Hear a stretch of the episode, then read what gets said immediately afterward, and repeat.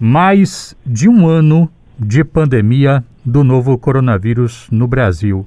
Expectativa de redução no PIB, reforma tributária empacada. Isso é parte do contexto em que os estados buscam manter as contas no azul. A Bahia atingiu o segundo lugar do país em investimentos públicos, quase 17 bilhões desde 2015 e a gente conversa agora sobre as perspectivas do titular da Secretaria Estadual da Fazenda, Manuel Vitório, que está aqui na ponta da linha. Secretário, muito obrigado por atender a educadora. Boa tarde.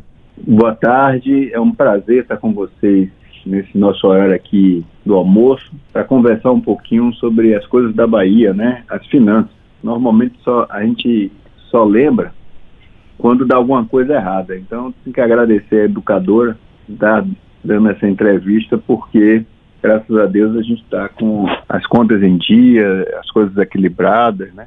podendo atender e, e, continuar melhorando o atendimento à população baiana. Bom, a gente vai entrar nesse, nesse particular, mas antes queria falar um pouquinho com o senhor, secretário, sobre a reforma tributária, porque houve toda uma discussão sobre, por exemplo, a instauração do imposto sobre lucros e, e dividendos, né, que o Brasil não tributa, depois, não só esse dispositivo, a reforma como um todo meio que esfriou no debate público.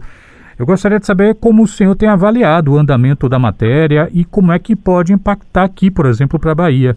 É, todo o processo muito equivocado, né? O governo federal acaba apresentando algumas propostas assim é, de última hora e a gente a impressão que passa é que a coisa não foi feita, não foi bem pensada. Primeiro que chama de reforma tributária uns ajustes no imposto de renda, né? E com a repercussão até grande, esses ajustes, né? Atinge uma, uma parcela boa da, da população, mas é, é um pouco de pretensão chamar de reforma tributária. Reforma tributária seria uma coisa mais ampla, envolvendo todos os, os tributos, discutindo carga. Mas tudo bem, vamos lá. Aí o governo optou por fazer uma, uma reforma em cima do imposto de renda. E é, o que qual é a nossa avaliação? Essa reforma tem propostas boas, que pode, podem ser boas. Uma redução de carga né, para o pequeno, uma correção de tabela, que é correção de tabela para o contribuinte, né, para aquele que está tendo seu desconto feito do imposto de renda, pode significar pagar um pouco menos de imposto de renda. Mas como é que ele faz isso? Aí ele cria novas contribuições, né? Passa a ter incidência, por exemplo, sobre dividendos. E o que, é que o governo federal faz? Aquilo que ele abre mão de arrecadação é o que ele reparte com os estados.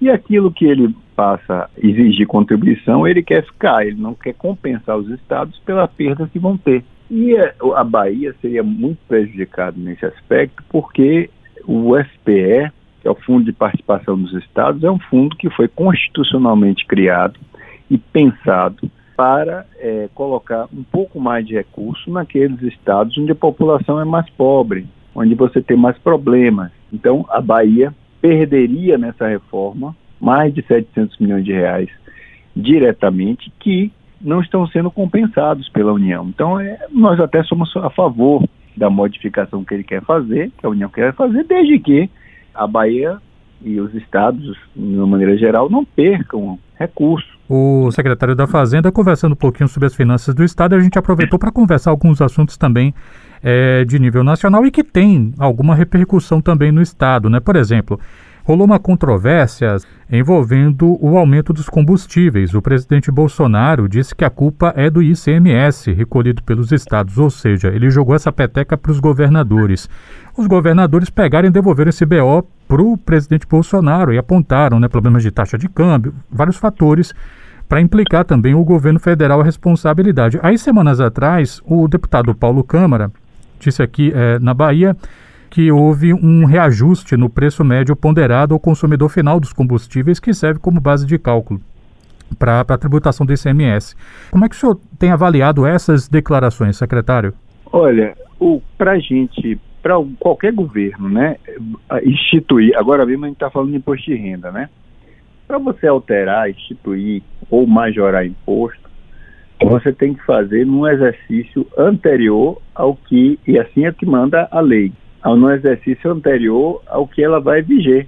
a nova alíquota, né? A Bahia não poderia, a Bahia ou qualquer estado não poderia estar reajustando a alíquota de ICMS, que é isso que tá, se fica querendo iludir a população, criar fake, a, fake, a famosa fake news, né? Que eu acho que todo mundo já entendeu o que é. É uma maneira sofisticada de, de dizer, né? Que está se mentindo, né? É para tentar é, estabelecer culpa para outros, né? Para tirar a atenção da população, para confundir, para embaralhar.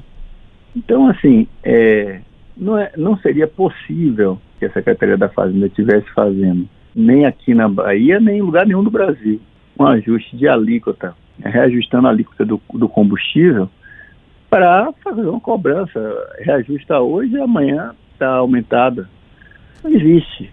O que existe é uma política de preço da Petrobras. A Petrobras resolveu há muito tempo, né, já há algum tempo, vincular o preço dela à variação do petróleo e à cotação do dólar.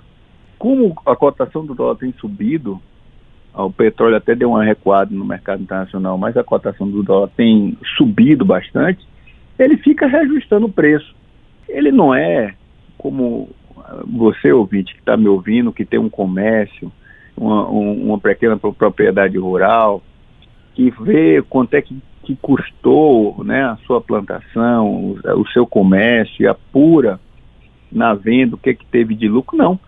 Ele vai, como todo mundo tem que comprar na mão dele, bom, o câmbio aumentou, ele aumenta os valores e não é à toa que a Petrobras teve esses lucros recordes. E quem anuncia, quem puxa tudo é a Petrobras, anuncia o reajuste de preço e aí, é claro, a bomba vai ser reajustada. Agora, o ICMS é um percentual que é cobrado em cima de, do combustível. Ora, você está vendendo, isso serve para qualquer coisa. Se você está vendendo uma camiseta, aquele percentual de ICMS era 10, é 10% em cima dos seus 10 reais, dá um real. E você passou a vender a camiseta por 20, o percentual é mesmo, 10%. Então, passa a recolher 2. E assim é o ICMS como, de uma maneira geral. Então, o governo também vai dizer que o, a culpa do aumento de energia é do ICMS. A culpa do, do aumento de carne é o ICMS. O que está acontecendo no Brasil hoje é uma, um processo de falta de política econômica, de descontrole imenso, que está alterando todos os preços. E aí, é, o governo federal pega eh, pessoas dispostas a espalhar fake news e bota para fazer interlocução e tentar confundir a opinião pública, né, com mentiras, com notícias falsas. É o que a gente está vivendo nos últimos anos no Brasil. Secretário Manuel Vitório, titular da Fazenda, da Secretaria da Fazenda do Estado da Bahia, conversando um pouquinho com a gente sobre as finanças do Estado. No meio político, secretário, há quem defenda que colocar dinheiro na mão de pessoas em dificuldade gera retorno econômico, que isso é bom negócio. O governo do Estado lançou em março o programa Estado Solidário, com medidas para apoiar a população durante a pandemia. Qual é o balanço nesses uh, já seis meses depois?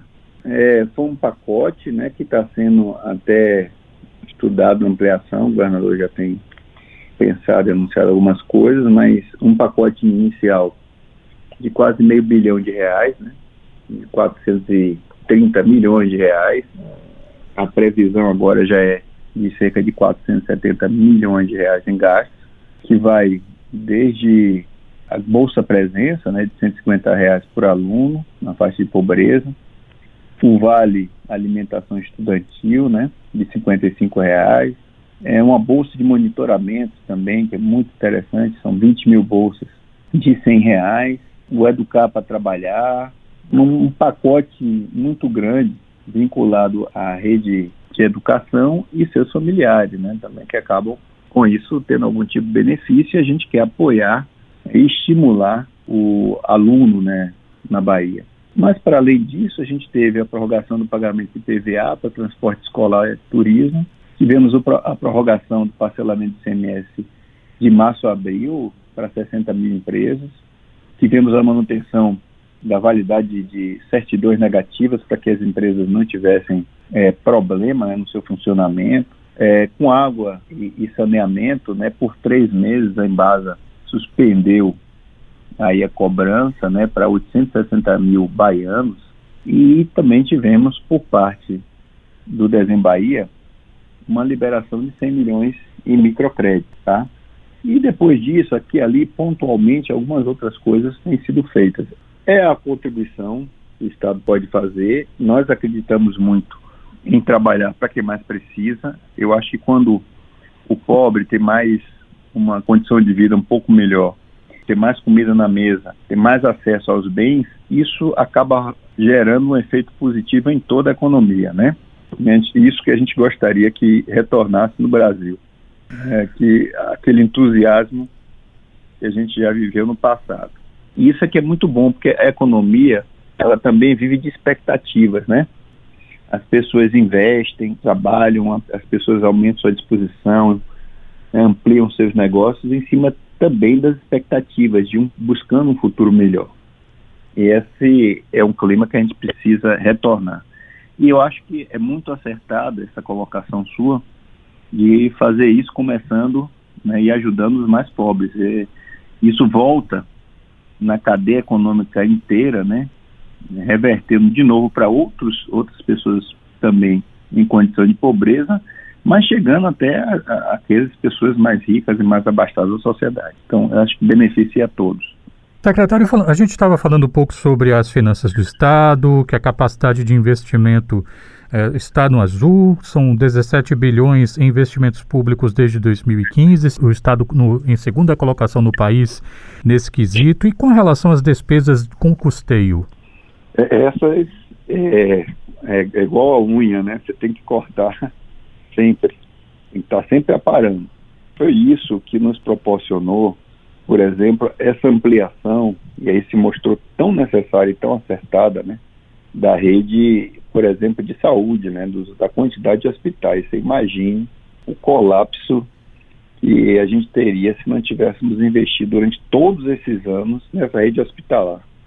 E agora, com a, as sequelas do Covid, a rede que foi instituída também aqui na Bahia, né, das policlínicas, policlínica é invenção é, é, uma, é, é uma política, faz parte de uma política de tratamento, de acompanhamento, é, de acesso do governo do estado da Bahia, que você não vê por aí normalmente, né?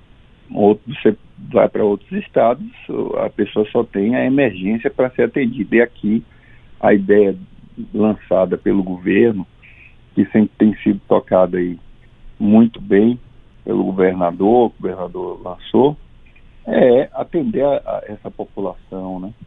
Com especialistas, como uma pessoa que tem plano de saúde e paga seu plano de saúde e espera e paga para isso. Então a população baiana também tem. Não, não é só a emergência, ir para o hospital, ir para uma UPA, mas ela também poder ter um acompanhamento de especialistas, enfim. Vamos ver como foi acertado. E como é que essas coisas foram proporcionadas? Sempre foi uma preocupação a qualidade do gasto público no estado da Bahia. E isso começou desde o governo Jacques Wagner, que lançou as bases para esse programa que existe hoje, muito exitoso, e economizou bilhões de reais para os cofres públicos. Agora, essa economia é para botar no bolso, para guardar? Não. Essa economia é para conseguir continuar investindo, conseguir pagar salários e os serviços públicos em dia, né, para que não haja problema, né, para que não falte gasolina para a ronda da polícia, para que não, não falte investimento agora que a gente está acelerando ainda mais em câmeras para acompanhar é, e monitorar a, a, a criminalidade. É, é um processo, um processo que começou, que vem de longa data, que tem mudado bastante a cultura de, de fazer dentro do, do Estado. E eu diria que realmente assim é isso que nos torna um Estado exitoso. A gente consegue manter o equilíbrio fiscal e consegue manter investimentos em dia. Para você ter uma ideia, só na, em parceria público-privada nós temos hoje é, mais de 15 bilhões contratados. Nós temos mais de 40 concessões que foram feitas, todas rodando muito bem, exitosas. É um case no país, né? É uma referência nacional. Então, é um Estado, graças a Deus, a gente pode é bater no peito e é, dizer com orgulho que é bem administrado, né? Precisa fazer ainda mais, quer fazer mais, tem proposta para fazer mais, né? E mas estamos muito satisfeitos com o que atingimos até agora, mas não estamos conformados. Vamos fazer, vamos entregar para a população da Bahia ainda muito mais coisas. Secretário Manuel Vitório, titular da Secretaria Estadual da Fazenda do Estado da Bahia, muito obrigado por atender a educadora. Saúde para você e para os seus. A saúde, saúde para todos vocês, para todos os ouvintes.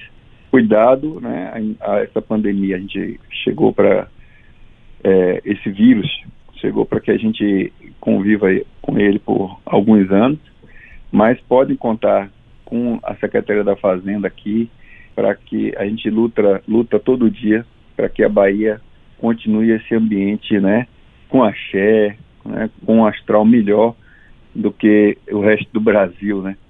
Então, é nossa luta do dia a dia, que a gente continue a, man a manter nossa população um, um pouco mais de felicidade. Um abraço a todos. Saúde.